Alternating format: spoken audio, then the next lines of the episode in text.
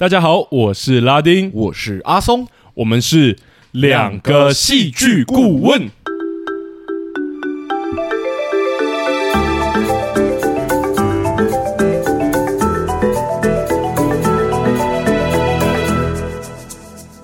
Hello，欢迎大家回到我们节目。哟，谢谢大家回来。哇，我没有想到第十一季是这么沉重的收尾。确实，确实，如果没有认知到那段历史的结局可能是什么的话，进去看这部作品可能会瞠目结舌吧。我觉得，等一下，我觉得我要先说，我们今天要聊的这部作品就是一二一二首尔之春，对对对，对，这部院线作品这样。然后我一开始看到首尔之春的春的时候，虽然阿松已经有预告我说要带着好心情去看。但我其实没有 get 到那是什么意思。为了不暴雷你嘛，我只能说，哎、欸，提醒你一下，可能要带着好心情进去看这样。然后我就想说，首尔之春，虽然我知道，因为我们之前看那个，我只是个计程车司机，是稍微知道那一段就是包含前面政变的历史啊等等的，嗯、但我没有意识到这个故事到底在讲什么。我只想说，首尔之春应该就是首尔终于要迎接来自己的春天了。所以他是学生，你怎么会这么天真？历史知名配上“春”这个字的，通常都不是一个什么好结果。我想说，学生运动应该也有光明正面的 一个时刻。我想说，哇，要带着跟就是我只是个计程车司机相反的心情，不是？你也稍微看一下那个封面好不好？你如果说就是我只是个计程车司机，那个封面，我相信你可能会被他骗了，这样可能以为他是一个很娱乐的作品。这样这部作品它的封面就是一个感觉是很有事的封面。你怎么会这么天真？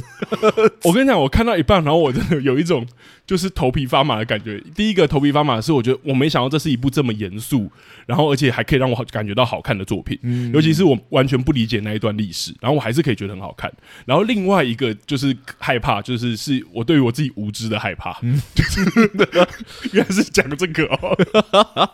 但我觉得我还是要说，我其实蛮推荐的欸。对，虽然我不知道怎么不暴雷的情况下推荐我们的听众，我觉得就是我上次在看完这部作品之后，跟拉丁讲的那句话，就是请大家带着一个好心情去看，这样子。嗯、对，那看完之后呢，因为有可能会引发一些情绪，所以建议大家是真的就是带着好心情去看。不过我们非常推荐大家去看，因为我觉得这部真的拍的不错。对，而且我觉得就算不了解那段历史也没关系，因为其实我后来查资料发现，他有做一定程度的改变。那那个改变其实就是在人物的情绪上，嗯、所以他其实把它弄得有点像是一个故事，大家还是可以去阅读跟呃品味这一段那段历史啦。是是是，虽然怎么讲我都觉得还是怪怪的。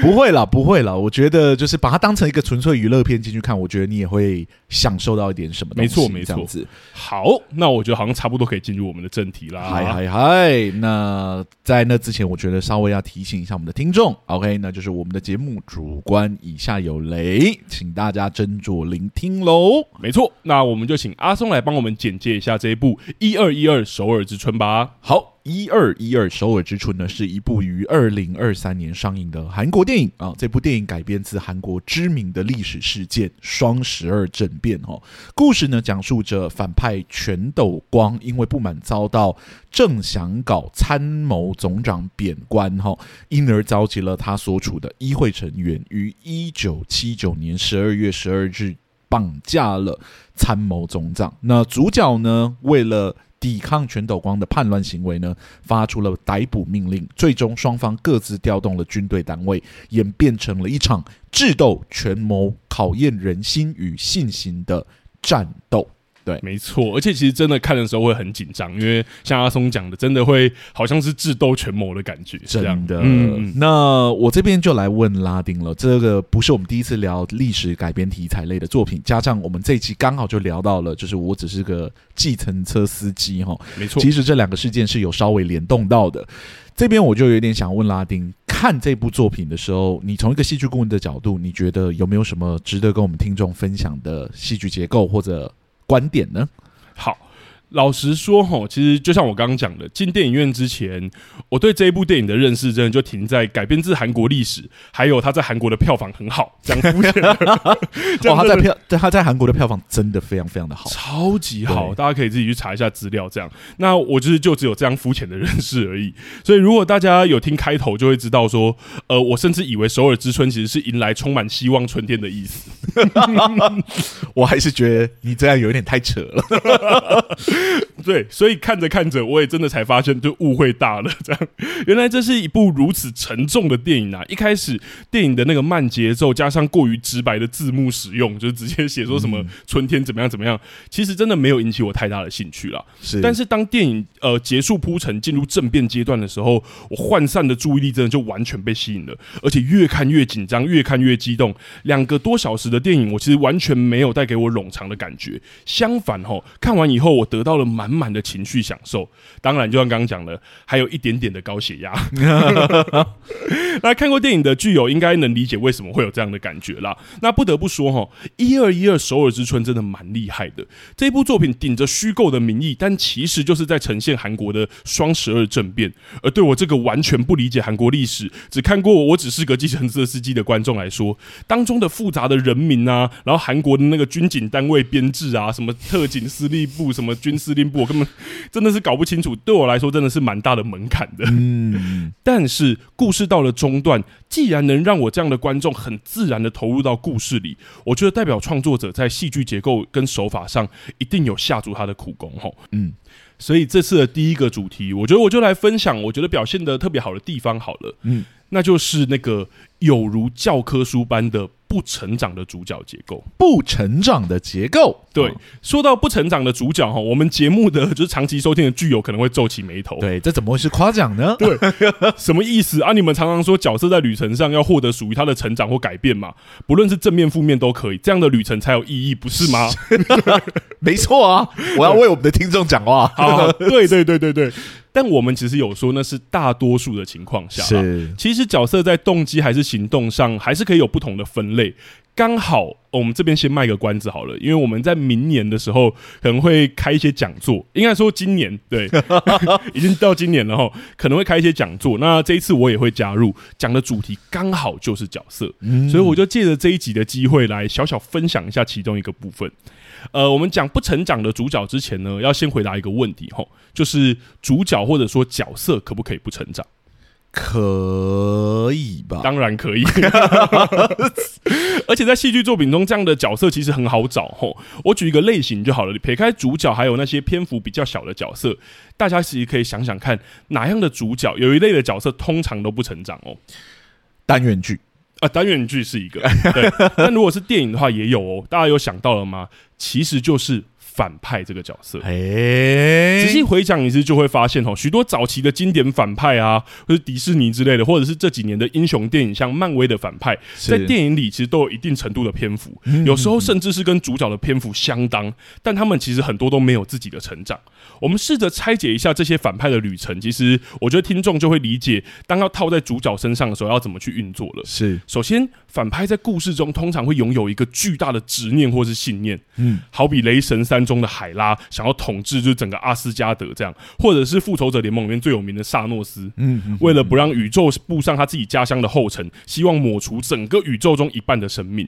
那不论对错，这些信念执念其实都非常的强大。然后反派在追寻执念的过程中呢，就会遇到反对势力，也就是主角。然后主角就会给予挑战，然后反派会执迷不悟，双方展开较劲。反派一开始可能会占上风，但最终还是会迎来属于自己的结局，并且在结尾可能幡然醒悟，或者自己走向毁灭。当然还是有例外啦，少数情况下反派会赢，像很多人都说《复仇者联盟三》的主角就是沙诺斯嘛，但那真的是很少数的情况下了。是，那简单归纳这样的旅程呢，其实就是带有。强烈的执念或信念的坏人，就是他的要素的话，嗯、还有遭遇正义一方的挑战，嗯，然后再来是还是要执迷不悟，最终最后迎来自己的结局，嗯，大概是这四个步骤。大家可以试着脑力激荡一下吼，如何把我刚讲的这一段话里面的反派旅程变成正派主角的旅程？嗯，我再讲一次刚刚那一句，就是带有强烈执念或信念的坏人，他遭遇正义一方的挑战，然后还是执迷不悟。第四个是最终迎来自己的结局。其实只要把正反立场对调就好了。对，你说就是信念变成是好的信念就可以了。对对，带带有执强烈执念或信念的好人 遭遇坏人的挑战。那这边有点立场不一样，是不是执迷不悟了？是他坚持不懈，啊、最终迎来自己的结局。其实这一段话，我觉得已经把所谓不成长的旅程的阐已经阐述的非常清楚了啦。嗯，首先主角必须带有强烈的执念或信念，然后他的信念呢会遭遇挑战，嗯，但他会坚持不懈，然后进入结局。而这种结构的看点呢，就不是在主角身心灵成长的旅程上了，而是角色如何在各种艰难的情境下，仍然坚毅的维持自己的初心。嗯，那张力呢，也就会在角色坚定的信念，还有那个现实的困难之间去做拉扯。而因为角色通常必须具备这样忍人所不能忍的信念，吼，所以这种结构很常出现在革命题材或者是受难题材的作品里面看到，像是经典的电影《冲出封锁线》，很久以前的一个军事电影，我非常喜欢；或者是讲述革命相关的电影，像《十月围城》，里面也有一个角色，就是秦少白，就是梁家辉演的角色，然后他也是这样，就是很坚毅，拥有正气；又或者是我们这一次要讲的《一二一二首尔之春》中的首都警备司令官李泰信，嗯。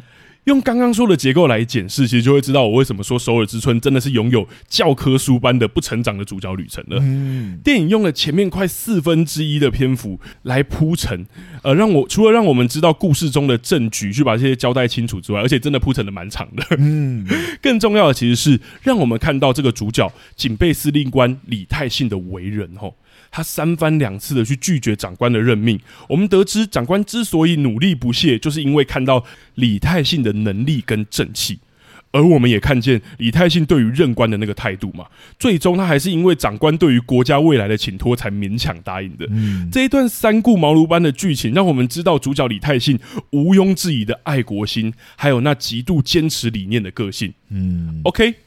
主角强烈的信念打勾，接下来反派的挑战，剧中的全斗光将军就是阿阿松刚刚讲的。嗯从强制逮捕戒严司令官之后所引发的那些政变危机，不管是哪个方面，其实都跟李泰信将军的那个思信念有冲突嘛。嗯，所以 OK，反派的挑战也有了。而随着剧情就是越来越不利，主角的信念也开始遭遇了挑战，也开始进到这个结构当中呢，最强的地方，就张力最强的地方了，也就是主角的坚持不懈这一件事情。嗯，各方的挑战开始出现，除了政变方的威胁，如何说服犹疑的友军？还有去面对那一些很不坚定的长官，在胜算不大的情况下，属下弟兄的生命，还有自己对于正义的坚持，到底放在天平两端该如何去选择？正因为情况如此的艰难，所以才凸显出主角的不成长或者说不改变，到底有多么难得跟不容易。嗯，最后呢，李泰信当然迎来了自己的结局。反派获胜了，我们对于结尾其实感到唏嘘，但创作者在这样的结构里面还用了，就是我觉得还很刻意的用了其他军人长官面对困难时去改变。也就是辩解或倒戈，或者是委曲求全的状态，这样来凸显主角的不改变，达到一个对比的效果。不得不说，《首尔之春》这样的操作的结构实在是非常的到位，也让我看到就是有点血压高涨。我觉得在张力上，或者是呃，就是所谓的娱乐上，我是觉得都带有给我蛮大的感受的。嗯嗯嗯嗯。我觉得他的不改变确实可以反映在很多的地方，就是在一切都已经成定局之后，嗯，其实他已经没有必要再打了，是，对，就对方已经攻下来了，对，对方已经攻下来那个军备，就是陆军总司令。对，如果你就是在那边认输的话，你应该是有办法全身而退。不过他确实赶到了那个地方，就是赶到全斗光在的地方，嗯，然后下令要射飞弹，直接把他们一起轰炸掉。对，而我们在这个对话的过程中知道说，在这个轰炸的过程中，他也会。牺牲掉，如果他真的飞弹射出去的话，没错，对。不过他那个时候并不在意，觉得对他来说，就是阻止叛乱分子进到这个国家里面霸占掉，就是这个国家里面的位置这件事情，可能比什么都还要重要。这也是他为什么被派到这个位置的主要原因。嗯，对。当时他的长官就是说，首尔至少要有人守得住。嗯，对。那。他作为那个应该要守住的人，他觉得应该要把这个信念贯彻到底。对，是。我觉得最有趣的地方是阿松刚刚讲的，好像有很多的面向一直去挑战他，嗯，然后从一开始只是有些人叛乱，然后他要去说服他们，然后到后面是其实好像已经有点注定这些人就要牺牲了，因为他自己也跟他的老婆讲电话，嗯，然后已经全部都站在那个那个楼底下，然后飞弹呃应该说那个野炮部队马上就要轰炸他们，对，是，但他好像还是很坚定不移，而且其实牺我对我来说牺牲他这件事情好像在。有点前面他就已经接受了，可是牺牲他后面一众弟兄这一件事情，反而是他有动摇的，嗯，对。但他最终还是觉得他不能跟就是这些人妥协，他不能跟自己心中的那个正义去打折扣或做妥协。是，然后我觉得这是这种结构里面很有趣的地方，就是我们之之前一直都在讲说，哦，角色一定要有一个旅程啊，然后要发现他需要跟想要不一样啊，对。然后我觉得有趣的是，其实很多剧本书会告诉你说，其实也有角色是不改变的。嗯，那这些角色不改变，其实他们通常有一个特色，就是会具备。很强力的信念，嗯，那其实我觉得很强烈的信念，很多角色都有。可是我觉得这部作品还特别用了前面那个篇幅来铺陈这个角色为什么绝不妥协。嗯嗯，对，我觉得这是这个部作品，我会说它好多好像很多方方面面，或者是很多扎实的地方有做足的地方。应该说，与与其说不改变，比较像是没有好像进入到就是成长的那个环节。我们通常在讲人物。经历了他的旅程之后，结尾的时候应该会得到一个什么样的领悟？而他的领悟是并没有改变的，所以我们才说他好像是没有改变或者没有成长这样子。不过从剧情的篇幅来看，应该说剧情的结果来看，他当然是有改变的。他就是 他的官职可能被拔掉了嘛，或者说他现在所处的位置比他一开始处的位置不利很多。没错，没错。或者说他可能已经失去了一些什么，失去了他的长官。是是是是，所以其实是有改变的，只是说改变的是外在的东西。也有可能是整个环境改变了，他所处的韩国将不再是我们认知到，或者说那个角色认知到的韩国这样子。对，其实说老实话，我有时候蛮不喜欢看这种结构的作品，原因是这种结构，因为主角信念很强烈，就一定要用各式各样艰苦的、艰困的状态去考验他。是，其实通常会看得蛮压抑的。所以我看到一半，我发现说原来是这种结构的时候，其实我蛮痛苦的，蛮想要逃离那个电影院。对，因为像我刚刚讲的那个，就是那个冲出封锁线也是类似的，嗯、就是不要丢下同伴的。我就卖关子卖到这里，不要丢下同伴，但是整个都非常痛苦。嗯、对，或者说那其他作品像有些什么《叛将风云》也一样，就是一直坚毅自己的理念或者对国家的爱之类的。是，然后这种作品通常在这样的情况下，他会把那个道德门槛拉得很高啦。嗯、对，然后所以会去这样做挑战。我觉得这是这部作品里面对我来说表现的很特别。然后刚好我们又要开讲座所以我，特别拉出来讲的地方，我自己觉得我很喜欢军人类的角色的原因也是在这，就是他们的思维逻辑是，我个人觉得啦，是有一种被人造出来的东西。嗯，对，就是你可以看得出来，这个信念是在体制里面才合理的，所以它并不是一个非常本能性的东西。不过在那个之中呢，也有一些人会。走一个非常黑暗的路线，对吧？就是军人，就是没有怜悯之心，跟怎么样怎么样，就是好像要跟自己的本性某一种善良的本性抗衡。他中间有一段啊，就是知道说要闯进去攻击的对象里面有他曾经的邻居，是，而他甚至还认识那个邻居的老婆，嗯、而他的长官就告诉他说，就像一个军人这样做，对对对对，该怎么做就，就他会有一个跟本能很大的冲突这样子，嗯、因为那个那个。军人们所移动的那个依据，并不是一个，就是我刚刚讲的很人造的东西，是对，所以常常会看到军人的角色，在他们身上会有两种不一样的本能在抗衡着，或是拉扯。对对对对，嗯、那也有像说李泰信这种，他那种军人的精神是。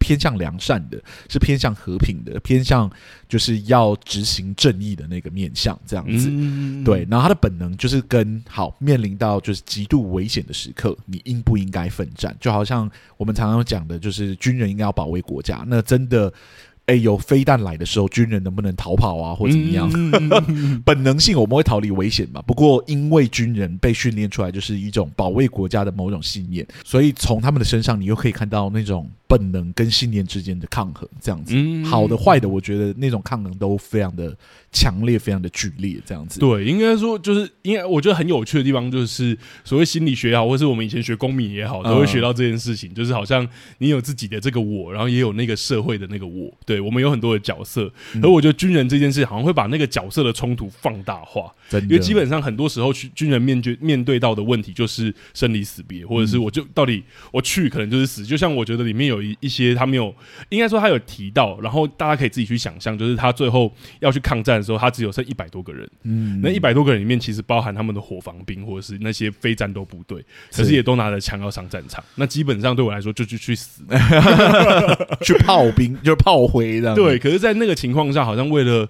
保卫国家，或是为了不放弃那个拯救国家一点点的那个可能性，好像都还是得要上战场。是是是，对，我觉得在这部作品里面也有去呈现这个面向。对对了，因为里面所有的主要角色都是军人嘛，你可以看到各个不一样类型的军人有完全不一样的思维逻辑。有一些就是明明知道撤退是一个错误的选择，不过因为他就接受到命令了，所以他只能遵循这个命令。嗯，嗯，嗯，另外一种就是你明明知道可能会出问题，如果你派兵过去或怎么样，对。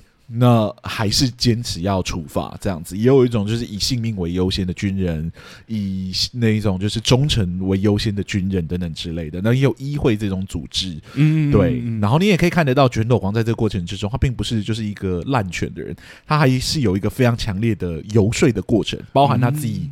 就是里面的人的动摇，都又必须由他来平复，对，所以也不是那么顺利的。对，在他的面相里面，他也必须去顾及到，在就是事情在演变的变化之中。的军心的撼动等等之类的，嗯、所以其实我觉得还蛮酷的，而且他演的就是一个晚上，你可以知道说那种在战场上瞬息万变的那种过程，你必须在高压的环境底下去做出你的判断，无论你是正方或反方，嗯、对，在这个环境里面，大家都是想要获胜的，然后在这个获胜的过程中，你必须坚持得住你自己相信的事情。嗯，对，我觉得大家如果真的有机会进去看这部电影，即便即便你已经被我们雷成这样了，你进去看还是可以感觉到刚刚阿松讲那个高压感。然后我觉得也因为那个高压，所以我觉得他用这种不成长的主角结构，其实张力会被拉得很高。是因为正常人我们在那个状况下，我们都可以想象，我们很有可能就真的软弱了，或是我们那样选择其实是阿松刚刚讲的合乎人性的。嗯嗯嗯。可是为了一些更高的理念，我们选择不改变，其实那个东西我觉得真的还蛮在这部电影里面呈现很高贵的感觉。是。那我觉得既然刚刚已经讲。然后全斗光了，我觉得我这边讲就是不成长的主角也到一个段落。嗯，我这边就来问阿松好了，因为我刚刚讲的部分其实全部都在就是李泰信的部分，是还有就是正方这一边。但其实这个电影里面有另外刻画了一整群的军人，就是刚刚讲的议会组织，还有全斗光那一些，我觉得也刻画的很精彩。我不知道阿松以戏剧顾问的角度，对这部电影有没有你觉得可以聊，或者是你整体的感觉？OK，那首先得说哈，看完一二一二首尔之春这部电影的时候呢，我是气着离开电影院的，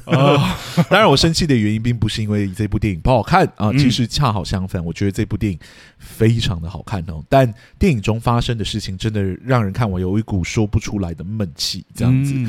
那改编历史事件，尤其是知名重大历史事件的作品，其实有一个先天上的劣势哈，那就是你的观众很可能已经知道这整个事件的结果了。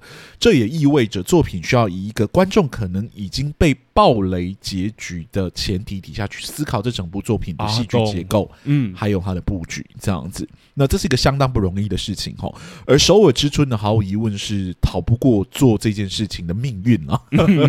毕竟它改编的是连我这个海外人士都听过的双十二政变事件哦，就更不用说韩国本地的观众了。那这部电影应对这件事情怎么样呢？做得如何呢？我想从它是今年上映的韩国电影之中，唯二在韩国国内创下一千万观影人次这件事情来看，而且还获得了压倒性好评这件事情来看的话，应该可以说，我觉得他是做得相当不错的。一定的，当然我们的节目向来是不管风向的，不过这一次我们似乎可以说。我们是顺风了，因为我确实也觉得这部电影处理得蛮好的，在我已经知道结果是谁获胜的前提底下，居然还能让我带着这么大的情绪离开电影院。我想，除了紧凑的导演节奏、哦严谨的剧本以及一票顶级卡司出神入化的表演之外，还有一个很重要的元素是造就这个结果的，那就是我们在这个节目里面拉丁曾经提到过的那个。有旅程的反派，哈，嗯，那所谓的旅程呢，其实是一个大概念的统称，right，意指着角色在作品之中所经历的那整个过程。那也可以被理解为就是故事本身哈。不过这个概念呢很复杂。嗯，之前呢我在红茶排练所中的其中一个讲堂，其实就是专注在把旅程这个基础概念给讲清楚。那个时候光是讲这个基础概念就花了将近一个半小时哈。有机会呢我们会再加开就是线上讲座跟大家分享。在此呢我们就不要过度。不介入这个概念，OK，好，就是大家只要记得，旅程其实就是一个角色经历一连串事情的起承转合就好了哈。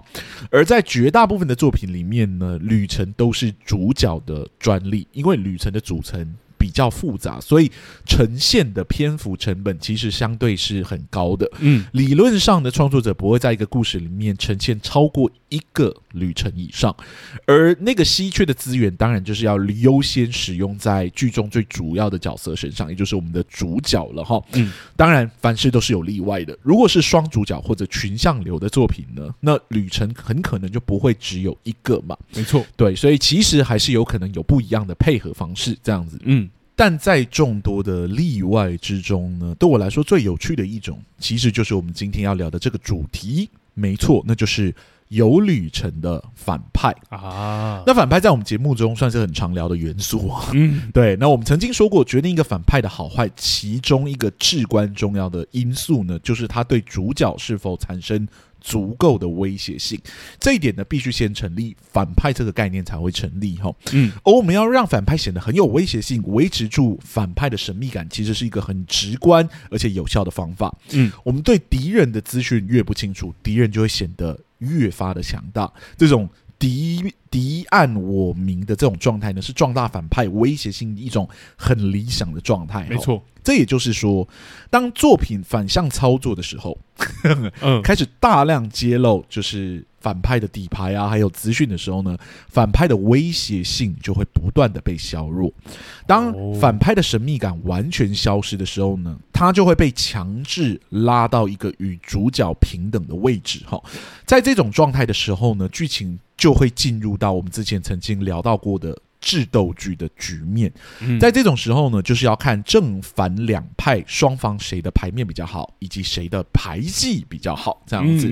而为了天真作品的戏剧张力呢，一般的作品都还是会把反派的牌面铺的比主角好一点点，来让主角的旅程走得比较错综复杂一点点。没错。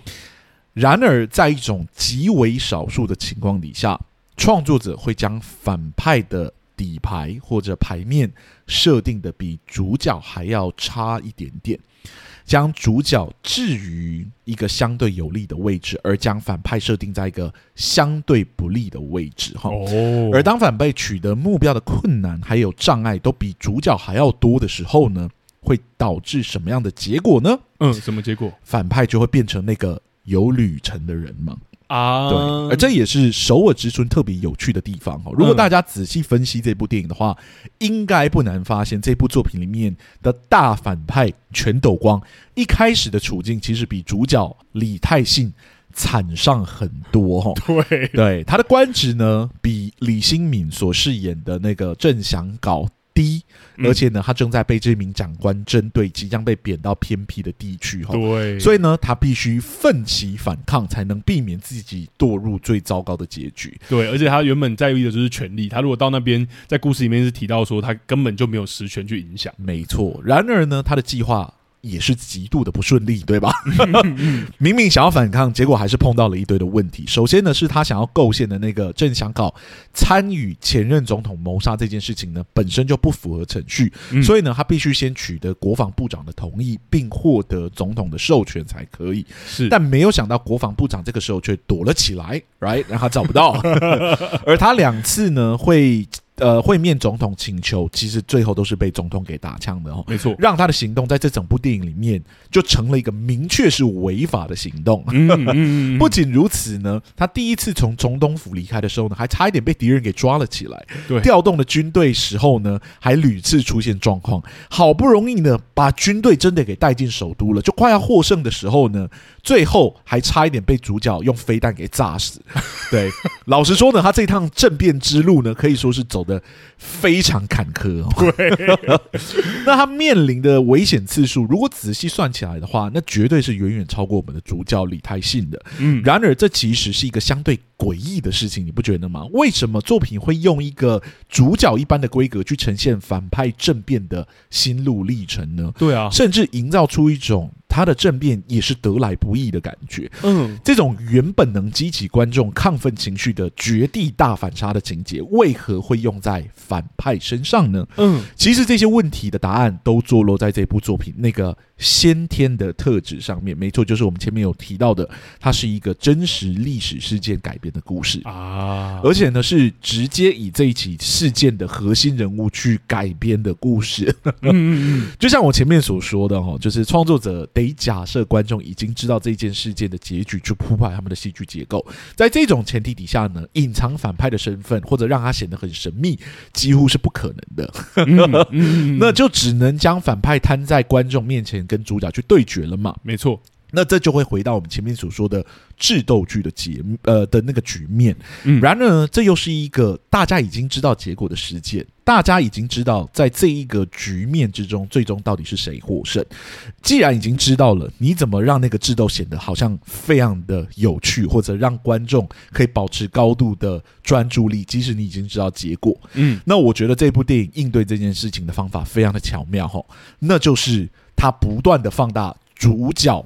赢的可能性，然后不断的增加反派输掉的几率，这样子，right？就是我刚刚讲的反派有旅程这件事情哦。观众有预期没有关系，观众可能事先知道结局也没有关系，我们就用力的往着反方向前进，这样子让主角处于一个有利的局面，让反派成为那个必须费尽千辛万苦克服各种困难，有一趟完整旅程的那个人。我们让你看到反派的焦虑。看到反派奋力闯出总统府，然后逃出升天的那个场景，看到反派呢拿起枪来要伙伴杀了自己的那个局面，嗯，让你看看这个身处不利位置的反派是如何扭转局势、赢下这场战斗的哈。嗯，而也正是因为反派政变的这么辛苦，感觉反派随时都有可能输的这个感觉，这部作品呢也带出了一种极度微妙的讯息来，对不对？嗯，那就是。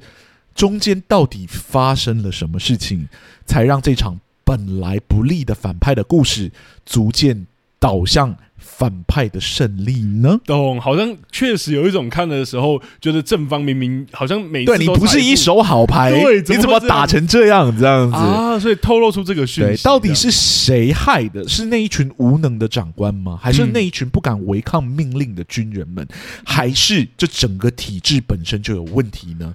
其中批判的意味相当的浓厚，哦，引人深思。必须说，我觉得真的是操作的相当好看。我觉得真的很有趣，因为你这样讲的时候，才让我就是回想起来说，他的确这一件事操作的很好。是对，因为我确实也是知道说，反正就是全斗光代表的那个全斗焕将军，最后是有政变成功嘛。是对，可是怎么前面看起来，对啊，怎么感觉他好像好几好几度的话要被抓到的感觉，对，像那个第二部队，然后真的就被李泰兴一个人挡下来了，然后就。回去了呢，真的要回去了呢。然后、那个、他要输了呢，怎么会这样？然后第八部队真的要过来了呢？对，怎么就会这样？对对，所以大家看完之后会有一种很郁闷的感觉，因为我们真的都知道全斗光是这部剧里面的反派，是，然后。没有想到他是那个费尽千辛万苦，然后最后真的赢下来的人。嗯，对，所以到底发生了什么事？到底是谁在背后扯后腿？嗯，我我觉得很有趣的是，如果大家有对这个结构很感兴趣的话，我很推荐一部漫画，嗯、是叫做《火凤燎原》，然后他只是在讲三国时候。然后因为三国的漫画，尤其是不管是日本还是台湾人，应该都已经看到烂掉了，大家都知道最后谁赢了。对，或者说哦，黄金之乱，你都知道会怎么样。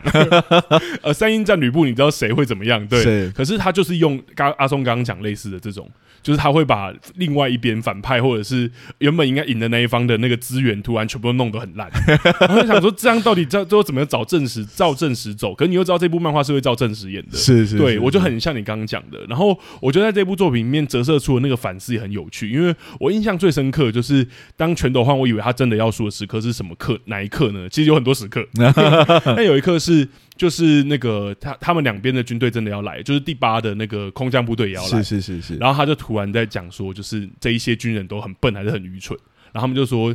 你们是在骂我吗？他说不是，我不是在骂你们，我在骂对方。啊，然后他就打了一通电话过去，然后做了一个谈判，嗯然后真的就扭转。然后我那时候就想说，什么？所以其实虽然他们很坏，但你好像也开始思考，会不会就是其实。更他更要批判的反而是这一个，就是很简单被谈判，或者是这一群没有忧患意识的军人们。真的，对哦，就是那个批判的意味出来的好浓烈，因为反派一开始感觉就是会输的，对，而且连续好几次都是输。他是那个计划一直不照着他运作方向 进行的那个角色，为什么他最后赢了？这样子，对，而且这个政变，我觉得在历史上我们可能会觉得说，任何的政变都是处心积虑这样，在这部片里面呈现完全就是一个意外。超级对，Oh my God！我在看完之后，我真的是气死。对，为什么会生气？就是因为知道说反派本来不应该赢的，结果没有想到被你们这样一搞，居然让他赢了，这样子。所以我头皮发麻也是最后一刻的时候，他把所有人赶出去。我想说，全斗光到底要干嘛？是，就他在厕所里面，然后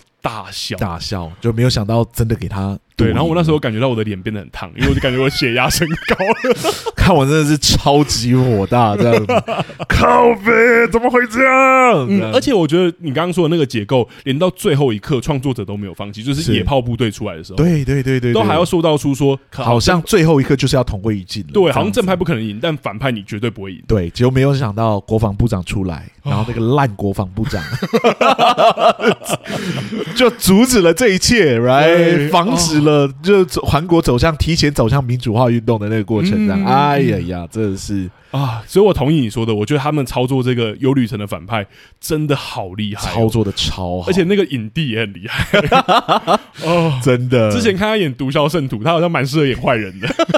没有，他是那个啊，我有讲过，他是那个不标准情人的。我知道他是那个演邱泽那个角色，是是是是。然后后来看他演《毒枭圣徒》，然后跟这一部的时候，我觉得哇，他演坏人也很有魅力。他他其实应该是连续好几部。演坏人都有很高的讨论度，嗯，真的是不愧是影帝呀，不愧是真的好。我觉得这个主题好像也聊的差不多了，我就可以进入第三个主题了。可以。然后第三个主题我觉得蛮有趣，是我原本想要聊配角啦，因为我觉得这一部就是呃作品其实有很多很厉害的演员，嗯、然后就算篇幅很小，其实我觉得很多角色也都很值得讨论。像我们刚刚讲的，就是那个牺牲的那个那个军人啊，是是是，然后那个司令部的特特战司令部的长官啊，嗯、然后还有那个叫什么宪兵。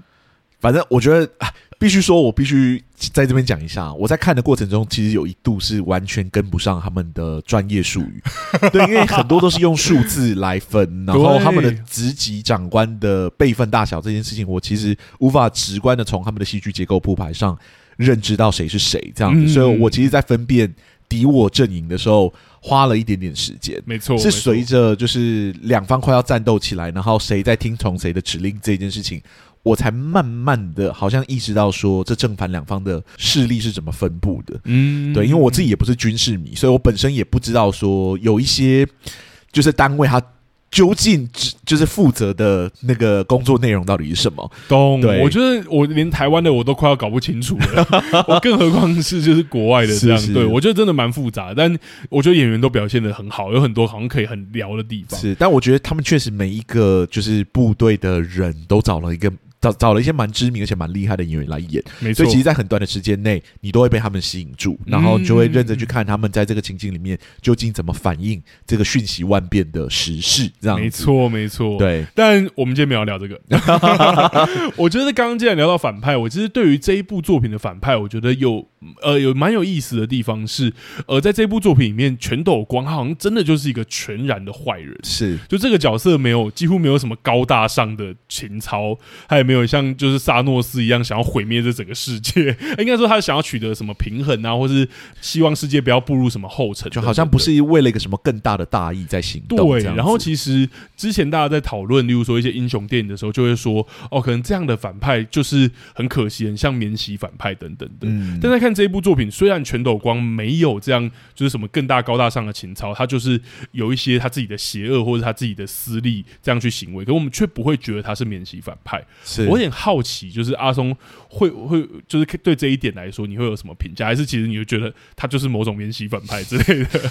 应该说，我们可以要回答这个问题，似乎得先回到就是什么叫免洗反派？没错，对，没错。那我觉得在定义免洗反派的时候，通常就是他的行动跟背后的理由，往往逃不开一些非常大但非常笼统的形容，啊、对，好比说他想要毁灭世界，嗯、或者他想要占领世界，嗯、like、嗯 Why right？就是你认真去挖下去，好像没有一个理由在背后。懂，对，懂他并不是在这件事情上可以得到极大的愉悦。嗯，对，或者说他获取权力的时候，会让他感到非常的兴奋，或者是有特殊的行为。这样，这种时候你就会知道说，好，我知道他在做坏事，不过好像不用太深究他行动背后的理由到底是什么。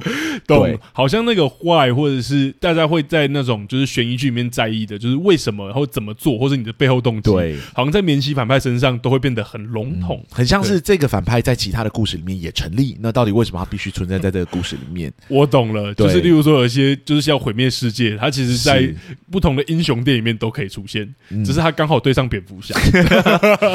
所以我觉得，就是当我们说明星反派的时候，通常是指那些好像没有被刑诉的很好的反派啊，并不是说。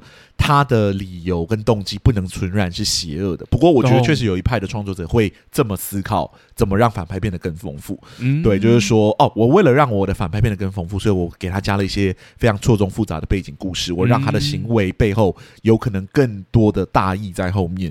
对，甚至他的故事本身搞不好就比主角本人还要悲惨啊，等等，对，更容易激起观众的好奇心或同理心。是是是，或者说，哦，他的行，他的价值观有问题，不过他的目的其实是好的。就是我可能为了救人，嗯、所以我会牺牲掉更多的人。啊，有很多这种，就是，是类似就萨诺斯嘛，萨诺斯这一种，对。对对对，对，可能有人会觉得这样子处理反派会让。反派的厚度变得更厚实一点点，嗯、更立体。对，不过我们这个节目其实有聊过反派，我们觉得怎么样才是好的反派嘛？嗯嗯。那我们到现在为止评断一个反派的好坏，还是建立在这个基础上面。没错，有两个比较关键的因素，我刚刚已经提到了一个，就是说他对主角没有造成直接的威胁。嗯，对，就是他对主角的威胁到底够不够？他的威胁是不是针对主角的？是不是能让主角真的感到很大的压力跟很大的压迫？嗯，对。其二就是。他的呃行为或者他的存在有没有办法迫使角色去行动起来，尤其是去行使一些很像英雄般的行为，懂？对，去激发出就是主角或者是其他角色的魅力或特质。所以其实不一定是说反派的存在就一定要激起角色去成为英雄或怎么样。嗯，主要还是反派有没有办法激起那个就是主角去行动起来。对，那我觉得在这个故事里面，其实这个东西是非常明确的，嗯，因为主角在这个故事里面本来是一个偏向被动的角色，没错，对，他其实就是守好首尔就好，而且在这个地方里面当警备司令官，就是首都的警备司令官，理论上如果不是受到外敌的侵入或怎么样，你的工作。应该不会到太复杂才对，嗯，所以他其实没有一个一定要，不像是前线的军人，可能要随时防堵，就是北韩了来袭这样子，对对对。对，所以他在这个中间里面，其实可能就是一个大官，然后坐镇在这里的大官，是。没有任何威胁的话，其实是不用行动起来的，嗯，而在这个故事里面，全斗光就是一个迫使主角行动起来的啊，很主要的反派，而且他对。主角的威胁是。应该说，因为我们刚刚讲的是有旅程的反派嘛，所以一开始似乎看起来并不是一个极度有威胁的存在。嗯，对，至少我们感觉得到，就是呃，李泰信在这个故事里面是站得住脚的，他司法是站得住脚的，然后他的军队啊，目前有的势力是可以支，对，因为他是首都的警备司令嘛，所以他在里面其实有比较多可以支援他的人。没错，对，那。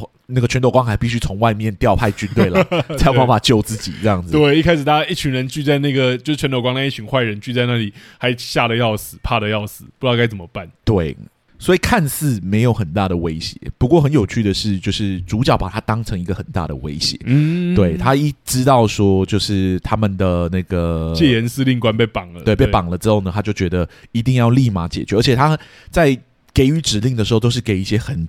大的指令，他会说，如果看到那几个就是对的队长吗，我有点忘了，就是议会议会的那一些内部成员。对对对，应该说他直接隶属于他管理的那几个军队的师长吗，好像是师长还是旅长，我有点对对对对，旅长还是师长，他是直接说就枪杀他们。嗯，对，所以他其实非常严肃的看待这件事情。没错，这也让我们感觉到他对于全斗光可能会演变成的威胁有十足的感觉跟感受。这也就让我们觉得这个。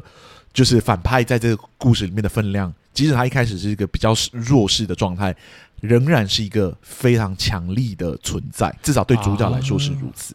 对，所以我觉得这两个条件如果达成了，任何的反派都可以在故事里面占有非常重的比重。嗯，对。而在这个故事里面，为什么全斗光看起来好像是免洗的反派的那些特质，在这个他甚至背后没有什么太大的理由啊，真的就是想要变得更强大，想要变得想要有权利啊，对，想要有权利啊等等之类，你也看不出来他是不是背后有一些什么呃很可怜的童年。他小时候因为都被排挤，所以他想要对，对，对，其实没有这些东西。没错，没错。对，不过他确实迫使了主角行动起来，而且他对于主角的威胁，至少主角视他为一个很大威胁，这件事情才会让他在这个故事里面成了一个很漂亮的反派。嗯，对，我觉得这很很妙，因为其实结合刚刚阿松讲的第二个主题，我觉得呃，就是有旅程的反派这件事，好像当然在故事上面有张力这样，是。但我觉得全斗光的角色好像也对比出主角的魅力，就是主角是一个刚正不阿，甚至会牺牲很多人的人，是，是 是，但全斗光是一个就像刚刚阿松讲，为了自己的私利，然后甚至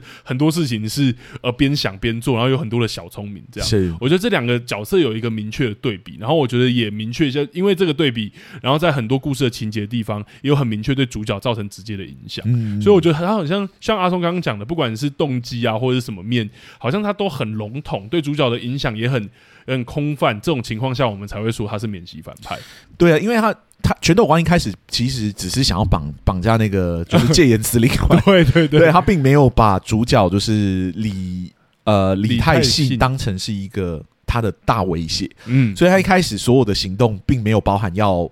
绑架他只是说要把他牵走，让这几个人没有办法及时的反应，嗯，就这样而已。对对，对，所以其实你会看不出来他一开始跟主角之间有什么直接的冲突或者怎么样，没错没错。所以一瞬间你会觉得他或许会是一个偏向就是纯粹的坏人，免洗反派这件事情。嗯，结果没有想到的他到后面越演越烈，然后主角对他的反应是如的如此的迅速，而且如此的直接。对，两个人才会在信念上出现了很明确的冲突，直到最后一刻的时候。嗯对，就是主角跨过那些栅栏，走到他面前说：“是你不是不配当一个人。”这时候我们才知道说，为什么这两者是这个故事中的正反两方，因为在信念上，这两个人是直接冲突的。一个是可以为了就是军人的荣耀、军人的。就是尊严，还有就是他的责任这件事情，豁上一切的人。嗯、另外一个是可以为了自己的私欲牺牲掉整个国家的权益啊，啊对的那样的人，调动一些很重要的军力来到首都里面帮他。对。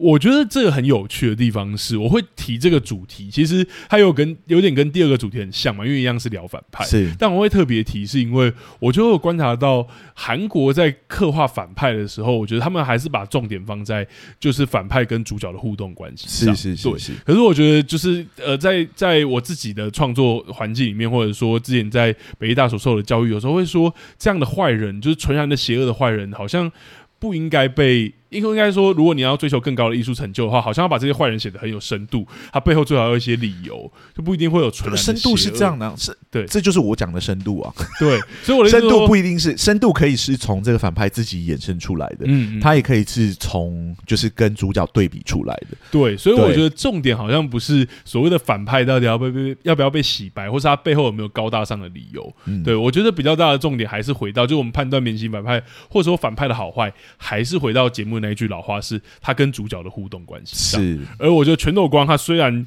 也许没有这一些，就是所谓高大上的理由或什么，但他的确是李泰信很棒的反派。我觉得他是一个历史改编的题材，而且是极度敏感的，嗯、就是政治人物。他写的就是这些政治人物的改编，虽然名字都有化名过，稍微改过，但都很清楚是指对，就是他们的姓都差不多，对，名字的结构 都差不多，名字都差差不多这样子，你很难想说他不是在影射这些人这样子。嗯嗯嗯、不过我相信一定有。虚构的成分，所以他们才必须做这个程度的调整。这样没错，没错。你要去写这些在历史上可能现在都还有颇有争议的一些历史人物，尤其是呃造成很大的历史伤痛的历史人物。嗯，理论上是不太可能帮他写一些什么高大上的理由了。不过，即使处理这样的，就是没有办法帮他写一个什么高大上的理由，你仍然是有办法带出这个角色在一个剧情里面的分量，还有。他必然存在的原因，这样子。如果他不能被替换到其他的故事里面，他就不会是一个免系反派。懂？对，就像我我们之前举的例子比较极端嘛。小丑在黑暗骑士里面是一个非常好的，就是反派。对，他对于蝙蝠侠来说，真的有十足的威胁跟挑战。对，不过如果他放到狮子王里面，你可能就会觉得好像。怪怪的，呃、好像有点远，他可能要坐飞机到非洲才有可能遇到，或者说，就是他真的坐飞机到非洲，你也很难理解，除非你做了一个很大幅度的改编，去写一个小丑跟狮子王辛巴的故事，否则他就不会是个好的反派啊，因为他对于主角的威胁以及促使主角的行动是没有任何帮助的。嗯，对，那。刀疤在辛巴的故事里面，在狮子王的故事里面，也是一个非常好的反派啊。对，可他放到黑暗骑士里面，他就是一只狮子而已。对，你很难理解他跟蝙蝠侠之间的角力关系到底是什么。对对对对，所以其实是。他是否可以被替换？他对于主角的威胁是不是独一无二的？对这件事情来判断一个反派到底好不好，而不是纯粹在于他有没有一个很动人的背景故事，他有没有一个不得不为的理由啊等等之类。有一些时候，这些形容词都是拿来形容主角的。嗯、就是我们对于一个主角判断他的好坏，很多时候会依据说他行动的理由是什么，他的旅程走。的精彩不精彩，他的障碍丰不丰富等等之类的，他取得目标的时候有没有改变，这些其实是我们拿来形容。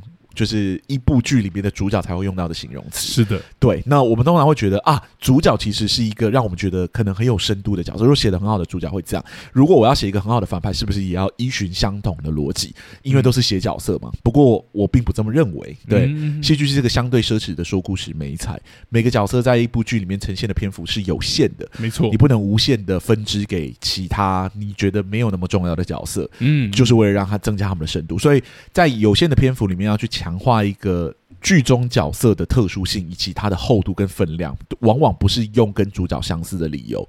虽然反派的篇幅通常会占的比一些很小的配角还要重，不过我觉得一样要用这个角度来思考，就是你不能纯粹就说他只要跟就是主角经历相似的事情，嗯、或者我们跟主角相处的那种方式，对我他就会变得一个很有厚度的反派。来，没错，doesn't completely work like that。对，每一个类型就是剧中不同的角色元素。可能可以凸显、彰显他们重要性的方式都不一样，没错。对，当然那是其中一种方法，我不会说那不是一个可以选择的方向。嗯，对。不过那不是唯一的方法，对，那也不是这个角色为什么。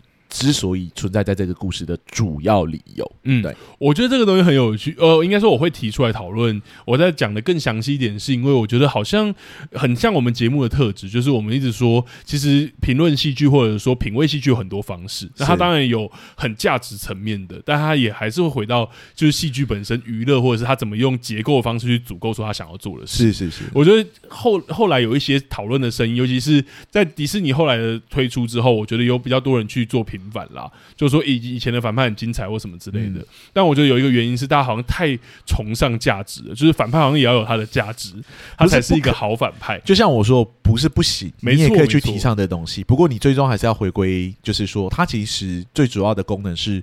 就是跟主角相关的的功能，对对对对对，他有没有达成他主要的事情？那这些额外的东西都是戏剧或者说创作去追求自己独特性可以追求的事情。是，但是我觉得回到这一部作品，就是回到那个一二一二首尔之春里面，全斗光这个角色一样没有那些高大上的价值，当然跟他是历史作品改编很有关系，很有关系。但我觉得回到这部作品，他还是带来了就是呃表现出或者说彰显出李泰信这个角色的一些就是个人特质或是魅力的地方。嗯、对，还有。他的那个很坚毅的价值的地方，所以还是一个好的反派。对，对，所以我还是想要说，我其实只是想要借这个主题说，我觉得还是在追求戏剧本身的这个东西，而且那个东西其实是像这个角色写到这样，我一点都不觉得很容易。他其实像阿松刚刚讲的，有超级多的旅程，他到底哪一些细节？这个角色他其实有很多展现他个人。价值的地，呃，应该说个人特质的地方，因为反派用魅力有点怪。有有一些反派是很有魅力的，不过我觉得，嗯、呃，这部作品在控制这名反派的魅力是很有技巧的。没错，你不会真的被他的话给感染到，但你可以理解为什么这些话可以干扰到他身边的那些人。嗯，对，好比说他有压住其中，他前面的时候就是跟。呃，隶属于主角部队下面的三个旅长还是师长，我也忘了。嗯、对，就是他有把他们带到他们的办公室里面，个别跟他们讲解，就是加入议会的一些精神跟原则，说你愿不愿意献给他忠诚，这样他们都说他们愿意。然后他就下一个动作就是把他们压到那个桌，就是说你要不要来试试看坐我的位置，这个保安司令官的位置。嗯嗯嗯、然后坐下去之后呢，他就跟这一群人说：“你现在是我，我现在是你。”这种话你不会真的觉得很有魅力，不过对于渴求权力的人，或者说在那个情 呃，抱持着想要加入议会、爬到更高位置的人，这句话可能是一个极度友好的一句话，对，极度有效的一句话，对，极度有效的一句话。所以你不会像是看一些我们曾经聊过的一些，可能会让你。动摇甚至怀疑自己的价值观的一些反派人物，嗯，他不是那种魅力型，他是让你看得出来为什么他可以感染他身边的人。不过你可以很明确知道说你是不认同那个价值观的，没错，没错，至少你不会真的觉得他当时在鼓吹一些就是我们应该拼一把这个什么什么的时候，你会觉得那是一个好的合理的理由。对，你不会真的觉得那是一个就是哦军人应该追求的价值。对对对，你不会把它误解成这是一个良好良善的，他并不是用一些过度包装或伪装的。词汇来欺骗这些人，他只是激起这些人非常根本的危机意识，跟某一种就是拼一波才能逃出升天赌一命的那个感觉，懂？去给一些这些人这时候在慌张的情况下，想要抓住浮木那个心理，他给予一些心理的暗示之类的。有魅力的反派是有的，嗯、像说呃小丑就是一个有魅力的反派，没错，对你真的会莫名其妙的被他一些话给忽悠了。对他对于这个呃体制的一些挑战或者是一些嘲弄，是你真的会一瞬间觉得，哎，会对他可能产生不应该产生的崇拜。嗯，不过我觉得这部作品的全斗光并没有那么多时刻会让你有这种感觉，在那些时刻被呈现的时候，大部分都是针对剧中的角色，你很难想象他有在想办法感染荧幕外的我们。我觉得这就是这个创作者很刻意在调配的一种。就是反派传递讯息的内容，这样子。我觉得还是要再称赞一下这个编剧，我事后会好好来 来记住他这样，因为我觉得，呃，这部剧的改编其实很大幅度是呈现角色内在，因为好像当时也没有记录那么多为什么角色那时候在想什么。嗯，但我觉得他真的把全斗光跟李泰信刻画成就是很相对的正反两个两个价值，而且他们的一些血肉或者他们时刻在想什么，我觉得都刻画的很清楚。是，我觉得真的是一部很精彩的作品，就是。他是一个好的反派，而且他是纯恶的反派。嗯，对。可是他不一定是一个有魅力的反派。没错，不是有魅力的反派。在一部作品里面，他仍然可能是一个非常好的反派。对对对，对，所以我觉得就是我们在讨论这些事情，就是在探索说，为什么我没有觉得他极度的有那种小丑般的魅力。嗯，不过我仍然觉得他在这个故事里面是一个可能没有办法被替换且超好的反派。对，而且用这种方式去诠释他，确实会让我们深深的去醒思，当时到底错了，这就是整个体制到底做错了什么，嗯，才会导致这么一个自私自利的人得到了一个这么大的权利。没错，对，哇。你在讲，我也就觉得又头皮发麻起来，又想起我昨天那个高血压的状态。我可以很明确的感觉到，他们正在增加这个角色给人憎恶的感觉。嗯嗯，对，尤其是他胜利之后，在厕所里面一边上厕所一边大笑的那个狂笑的那个场景，真的是，那真的是让人觉得极度的不舒服。是，对，可那种不舒服是。我觉得可以说，就是创作者想要我们感受到的某一种情绪。嗯，我觉得他做到了。嗯，至少我没有觉得他那一刻的时候，他让我们感觉到哇，这个角色邪恶到很有魅力。对，对他只让我们觉得这个角色很邪恶。没错，对，而且让人很不舒服的那种邪恶。嗯，我觉得那个画面有让我有这种感觉，因为不漂亮也不美丽，对，也没有任何，因为有一些确实诠释一些很邪恶的反派啊，会用一些很特殊的方式去诠释他们的魅力。在那个场景里面，我是看不太到。他的魅力是什么？我只有感到一种很卑劣的胜利。是是是是是啊，完全写的很好，而且我觉得就是导演处理得很好。嗯，那个光源、那个表演，还有就是那个没有台词的自己独自在那边非常满意自己这一次的成果的那个笑声，哇，吓死人！那个那个演员真的很会演。对啊，黄黄正明啊，黄正明啊，真的好厉害哦！哇，超喜欢，超喜欢。嗯，好了，我觉得差不多到这里了。那在我们这一期结束之前，当然要问那一个问题了。没错，首尔之春，如果这部作品需要给戏剧顾问的话，你会给他几个戏剧顾问呢？零个戏剧顾问，大家赶快去看。我觉得真的很喜欢这部作品，所以如果大家有机会，因为我知道他在台湾的票房，因可能因为历史题材，大家会觉得有点遥远吧。是是。但我觉得真的很推荐，如果具有有机会，心情又比较好的时候，你听完我们整集，你应该知道为什么心情会不好了。是。那如果你也对这这类的作品，或者是你的情绪有想要有这种紧张啊、刺激啊，或者是想要了解那一段历史，当然这这个故事是虚构的，是但至少是一个入口。我看完其实马上就去查双十二正片，对，所以我觉得很推荐给我们剧友，然后我当然也会给他零个戏剧顾问。阿松呢？也、yep, 我也是给他零个戏剧顾问。某程度上，我觉得他想要做的事情是很清楚，而且他的执行力是非常好的。没错，对我真的没有喜欢上这个反派，不过我同时也感觉到他的邪恶跟让人不舒服的那个面相。嗯，我也可以感觉到，就是这个作者想要透过这样的作品去影射这个历史事件对于人们来说的那种绝望以及值得醒思的那个面相，在这部作品里面，我觉得是有带出来的。有，有对，所以我觉得就依据意图跟执行是吻合的这件事情来看，我觉得就不需要再多请个戏剧顾问去思考该怎么调整了。没错。好，第十一季终于迎来尾声了。哦，我的天呐，这十部韩国作品真的是非常好看的。对，我觉得我们以后搞不好还是可以，虽然流量真的有差，有差有差，但是做那个就是呃这种经典作品，我觉得真的是我们看的时候会很享受。真的啊，真的是。刻意选一些评价很好的作品来看，果然是可以大幅度的聊一些很深入的主题，这样子。对，而且这一季真的有蛮多难忘的剧的，而且甚至是我想要二刷的，像我们上礼拜聊的《卫生》，是是，还有跟之前聊的《请回答一九八八》，我都觉得我好像想要趁过年的时候，再花比较正常的速度把它看完，好好的回味一下，这样 真的有一些片段真的是有够好看的。嗯，我其实到最近都还会在跟我女朋友聊《请回答一九八八》，我喜欢的片段。嗯是真的，对，像我之前讲的那个陈世忠，那个我还是会 模仿。啊，真的是哇，这就是好的作品可以流传百世的那种感觉，没错，非常开心这一季录了韩剧季，那接下来下一季我们可能目前规划应该是 on 档强片了啦，没错，就是一季。